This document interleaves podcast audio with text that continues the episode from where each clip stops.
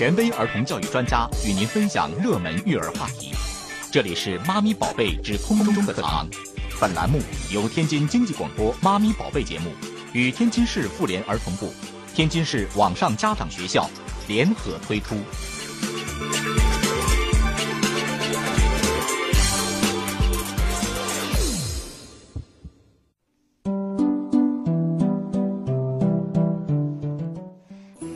本期的空中课堂呢，和大家来聊一聊哈，如何对待爱扔东西的宝宝。我想大伙儿都会出现类似的一些问题哈。你们家宝贝平时有这方面的一些表现吗？那我们今天呢，依然请到了两位专家老师做客我们的直播间，来为大家介绍一下。首先是心理学和教育学硕士、国家高级心理保健师，天津市家庭教育研究会理事，天津市明星工程社区儿童之家家庭早教教育公益服务项目受聘专家，我们比较熟悉的陈开言陈老师，欢迎陈老师。大家好。嗯，另外呢，还有一位是国家早期教育指导师、授课导师，河西区第二幼儿园教师苗青苗老师，欢迎苗老师。大家好。嗯。我们一个个来看吧，啊，来看一下这个是两岁的楠楠哈，两岁的楠楠一看就是个爱扔东西的宝贝哈。这妈妈拿着玩具对两岁的楠楠说了，说这是最后一次了啊，你再扔妈妈就不帮你捡了。楠楠呢只是笑，然后一拿到玩具之后，马上又把它扔掉了，眼睁睁的看着玩具再次从眼前飞过，妈妈整个人都泄气了啊。遇到这种情况的话，哎呦该怎么办呢？包括为什么会发生这种情况呢？我们让这个陈老师跟我们分析一下啊。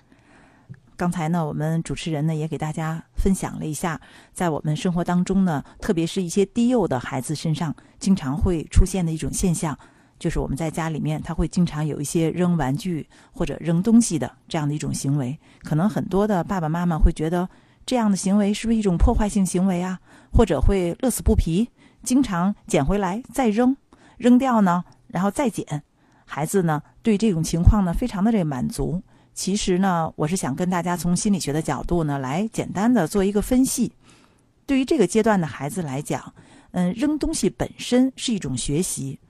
嗯，其实我们平时呢，生活当中总认为呢，学习是一种对知识的学习，而我们忽略了呢，在孩子的学习过程当中，感受也是一种学习，经验的积累也是学习。比如孩子扔不同的，呃，品质的物体，比如他扔一个毛绒玩具到地上。可能发不出任何的声响，但是扔一个皮球到地上，哎，他听到是咚的声音。这个本身不需要大人告诉他，不同的品质的物体发出的这个声音是不一样的。但是在这个扔的过程当中，孩子本身自己他是可以体会到的。哦，哪种声音是清脆的，哪种是闷的？那么这个为什么我扔了以后，比如说我扔一个球，它就会滚，但是我扔一个玩具。咣坐到地上不动了，那么他会发现，哎，这个物体为什么会发生变化？这个为什么就没有？其实这些对他来讲都是一个感知的过程，本身呢就是一个学习。他可能不懂，因为这么小的孩子，他可能也不明白这是为什么。但没关系，他也不需要懂，家长也没必要给他解释。嗯，那么在这个过程当中，假如说他不小心扔掉了一个呃玻璃的东西。到地上，当然这很危险啊！但假万一出现这种情况，其实孩子会发现，哦，原来玻璃的东西扔到地上以后，它不但会碎掉，而且还会发出这种清脆的和其他的物品不一样的这种声音。所以这个过程对于孩子来讲，本身就是一种学习。所以我想呢，可能呃，年轻的妈妈们应该鼓励孩子在安全的、有保障的、不伤及他人的情况，也不危险到自身。可以呢，多扔，通过这样扔的方式来进行知识和经验的一个积累。嗯，也就是说，这个楠楠妈妈哈，别泄气哈，不要那个太责怪孩子，他这样也也许是一个学习的一个过程，尤其是特别小的一个孩子哈。是，也有一种情况是这样的，就说孩子可能不是学习的这个过程，但是呢，他为了引起大人的注意，比如现在我们好多家长，嗯，坐在沙发上，你在那玩手机。或者你在干别的，两个人在说话，可能没有理他，他觉得我怎么才能吸引你们的注意呢？好吧，我无意当中扔了一个东西，哎，发现你们都很关注我，因为这个东东西发出声响，那家长可能会觉得啊，你不要扔，或者说，哎，你会怎么样？那这个时候你停止看手里的手机，然后回过头来关注他，他获得了一种特别大的满足。本来他第一次这样做是无意识的一个行为，并不知道会引起大人的这样的一个反应，但是有过两次、三次之后，他学会了。就像我们说，连动物它都会有一个强化，何况是我们这么聪明的宝宝呢？他发现，哎，只要我发出声音，我只要扔东西，他们就会把手里的事情停下来，他们会转头看我，他们会来关注我，而且他们还需要给我捡这个东西，这本身也是一个吸引大人注意的过程。而且呢，孩子非常满足，他扔你捡，你他捡回来，他再扔，你再捡，他拿这个当成是一种玩儿，是一种游戏。他其实是满足于一个游戏的过程，就觉得这是一个特别开心。其实我觉得我们有的时候家长跟孩子的这个互动啊，特别是跟小的这个孩子的互动，真挺少的。这本身也是一个亲子互动的一个过程，也增加了这个家长和孩子之间的一个，我觉得是一种沟通的一种方式，非语言的一种沟通吧。嗯，所以家长也要分析一下啊，他这样做的一个原因是什么？当时所处的一个环境是怎么样的啊？不要一味的就觉得，哎呦，你看你扔东西多不懂事儿啊！也许他就是仅仅只是为了引起您的注意，包括刚才说到的，捡起来又扔，捡起来又扔，他也许就是在玩，在做游戏。确实是，我们要理解他们哈。啊，好，嗯嗯，我们来看下一个情况哈。这是更小一点的孩子了，一岁的瑞瑞，他也喜欢扔东西哈。呃，刚把他扔掉的东西捡起来，你看看，一样的，又被他扔掉了。前后呢不到一分钟，啊，疲于奔命的爸爸妈妈生气了啊，也说了，瑞瑞你不许再扔了啊，这样可不好啊，也是开始责怪责怪他了哈。那遇到这种情景的话呢，好像和第一个情景也不太一样哈。虽然他们都是扔东西，捡起来又扔了，嗯。苗老师跟我们说说，嗯，这个阶段的孩子吧，呃，他开始产生了自我意识的萌芽，嗯，他对周围的世界，首先他是充满好奇的，他产生了一种强烈的我要去探索的愿望，然后这样的那愿望呢，来促使他又产生了一些反抗成人操纵这么一种观念，他觉得哦，我扔东西这个过程是我能够独立掌控的一个过程。而且他通过这个呃扔玩具让爸爸妈妈捡，得到了一些在他看来很愉快的体验。比如说，证明我是很有力量的，因为他扔东西实际上实际上需要很多的能力，比如说抓握能力。他首先要能把这东西准确的抓到手中，再比如说投掷能力，他要有一定一定的力量去把它扔出去。当他能够。用手抓住东西的时候，他就会觉得非常高兴。哦，我有这个能力，我可以把它抓住。而他当看见自己奋力的一扔，这个东西跑到了很远，他又觉得一种成就感。嗯，你看我，我有这个能力，让这个东西，嗯，扔到很远的地方去。他这这，他们被这种本领吸引，所以他们会觉得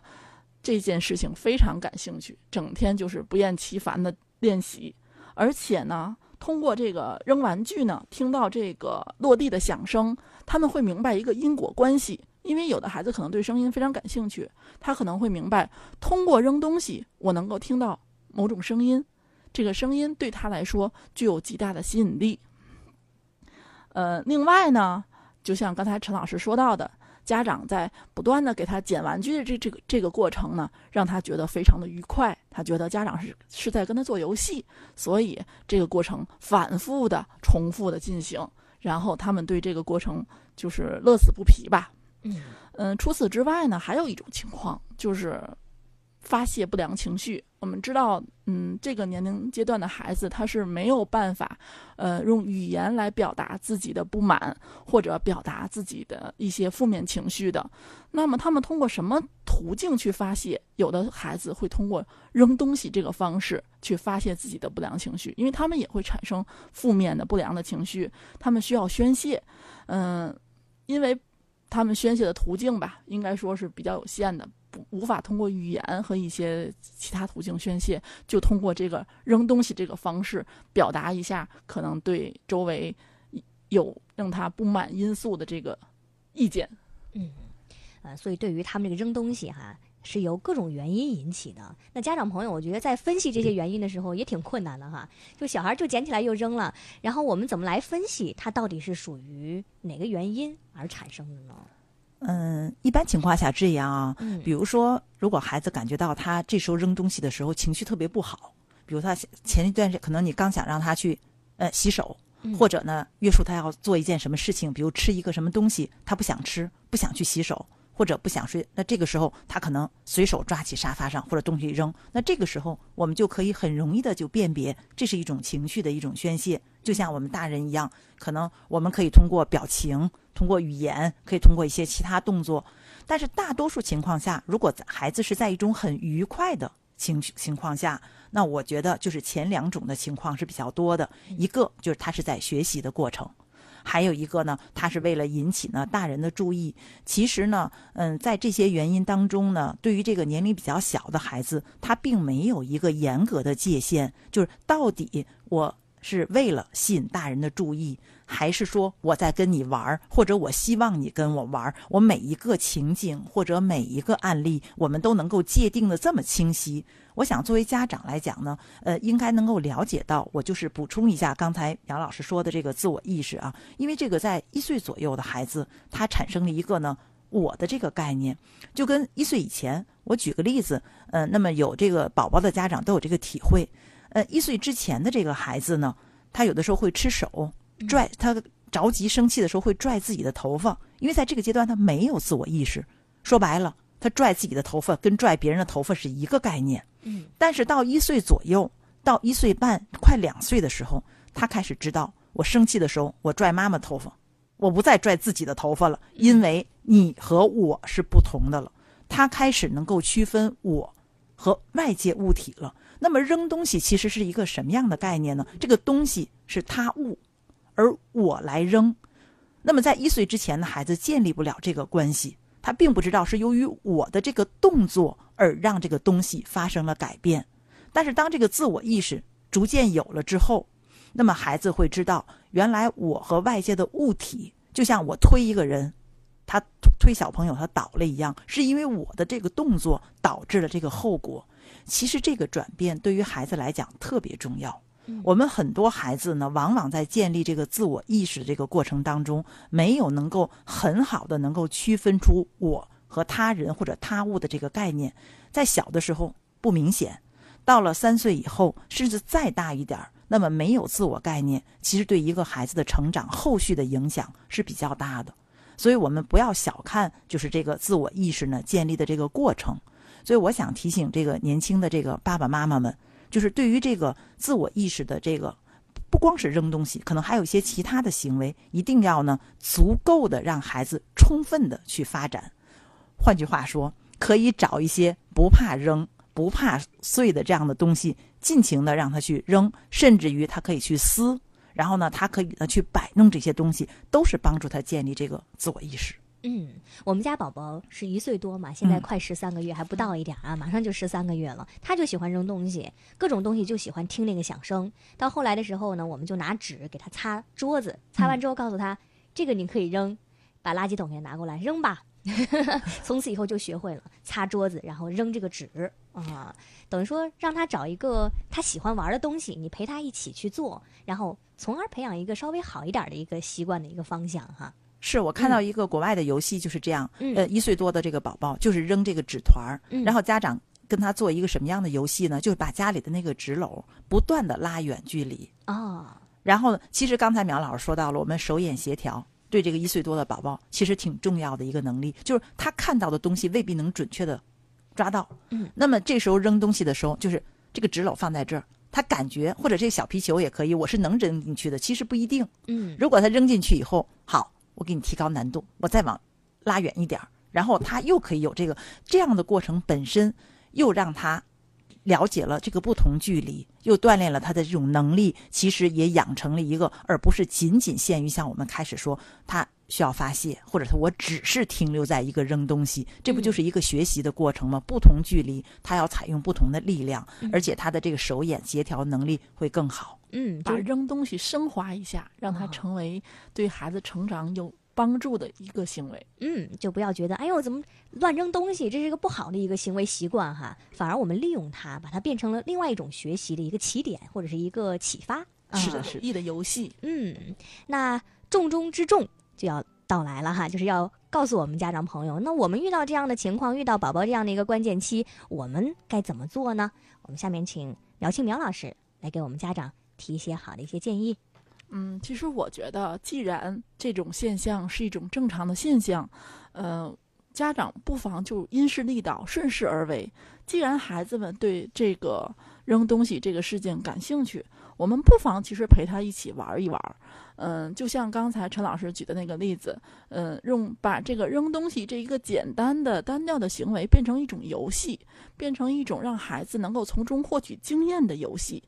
嗯，除了远近。的不断调整，我们还可以，比如给孩子一些不同质地的东西，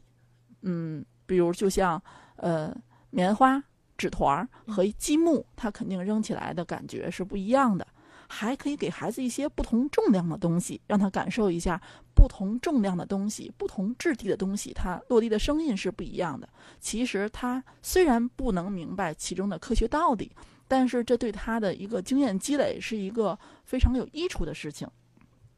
另外呢，嗯，我觉得咱们在跟孩子玩这个游戏的时候，要必须嗯要注意的一个很重要的一点就是安全。嗯，就是我们要选择一些个呃能扔可呃能够保证孩子在扔这个扔这个游戏过程中很安全的材料去进行这样的。有活动吧？嗯，就之前提到的这种玻璃制品哈，对，就尽量不要尝试。没错，可能水杯啊、玻璃制品啊，在这个阶段，我觉得家长应该有这个意识，要尽量的把危险的因素远离孩子，因为知道他可能会有这种扔东西的好奇心，我们要尽可能的排除生活中一切可能存在的危险因素。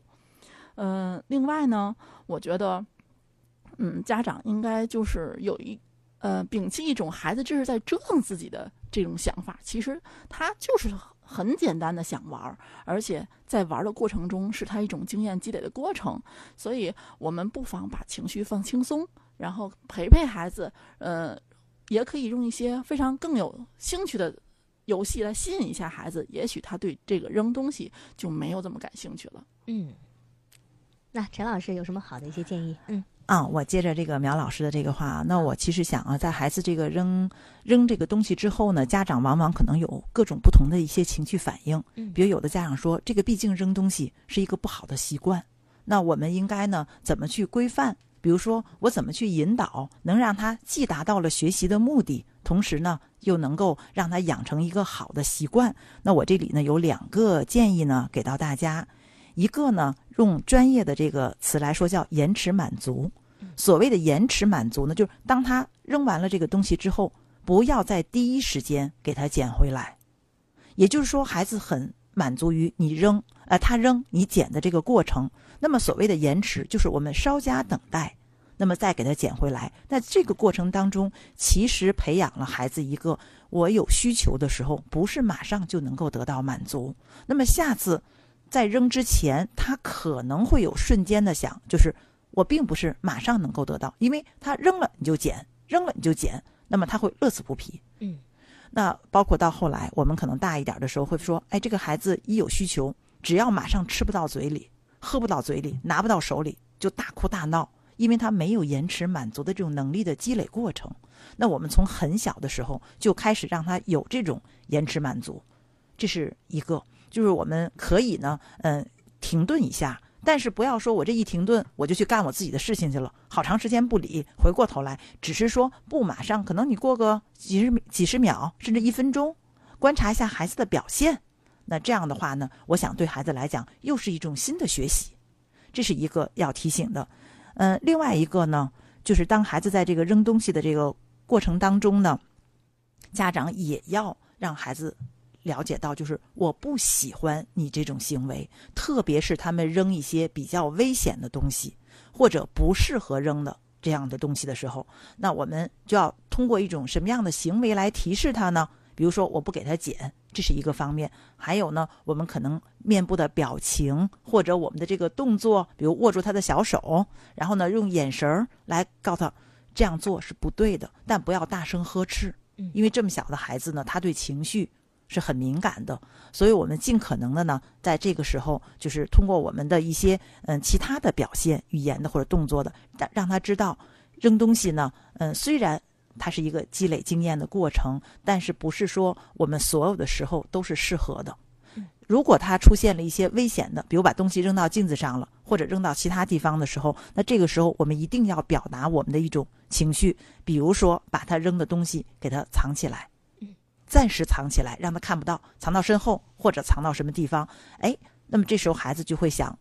这对于他来说其实一种变相的负强化，是一种惩罚。但孩子不理解，他会哦，我扔完了以后，这个东西就没有了，消失了，不知道跑到哪去了。那我以后自己特别喜欢的东西，我就不能再扔，因为扔完没有了。所以这等于说也是给他进行了一种呢，嗯，对他来讲算是一个经验的一个积累。我呢就有这两点的这样的一个建议吧。嗯，呃，我们看一下有这个家长朋友打进来电话了哈，我们来看看他是什么问题，帮他解决一下。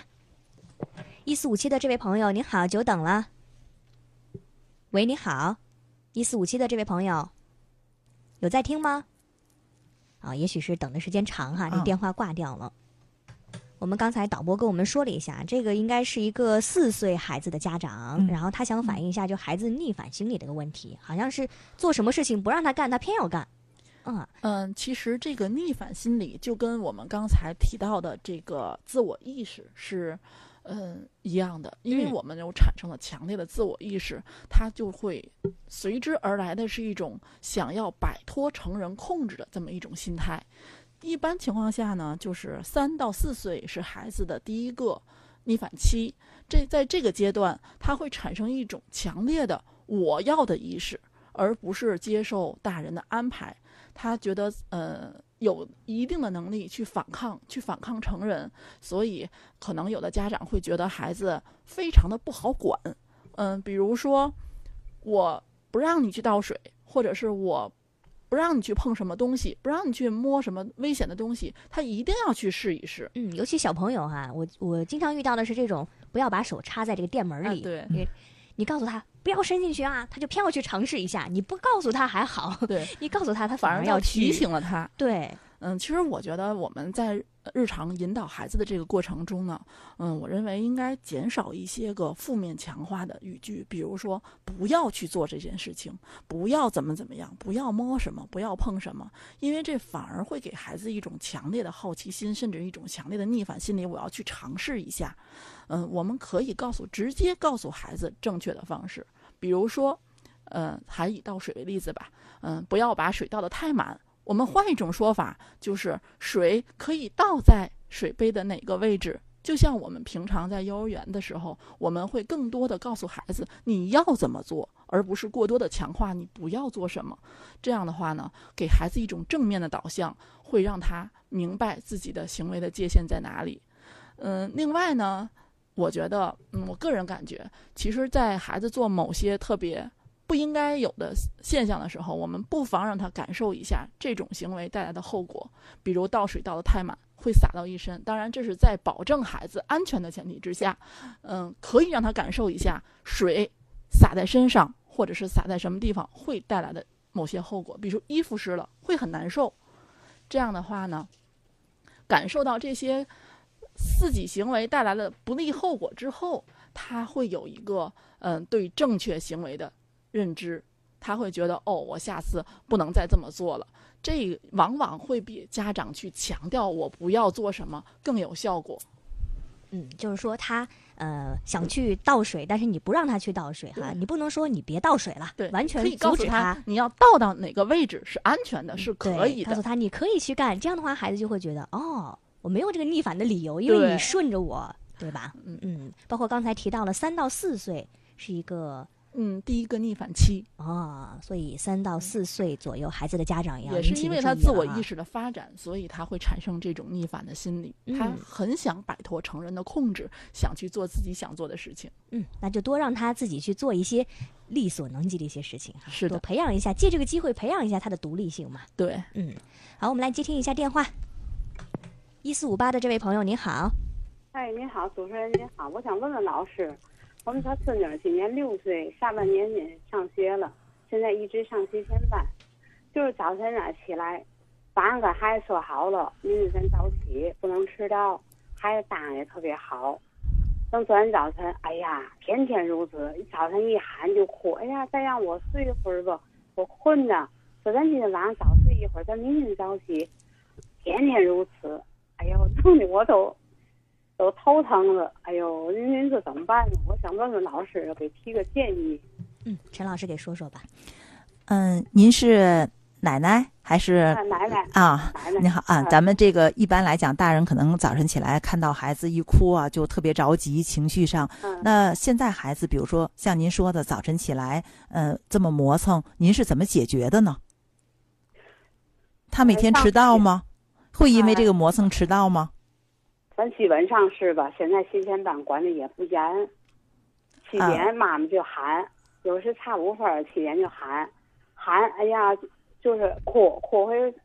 我们还儿子就说：“哎呀，大宝宝，大宝给你来个奖励，大宝宝，我背大宝宝上那屋去，背着，连哄带嘎，我的当来，我这个火呀就是就压着又压着，你知道吗？他妈妈就喊我告诉你，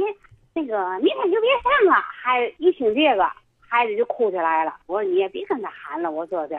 这晚上说好咱俩早睡九点多，咱睡，明天早上早起。哎，行，奶奶，明天早晨我一定得早起。等明天早晨喊，还是如此，天天如此。嗯，他们家就是红脸儿白脸儿齐上阵啊。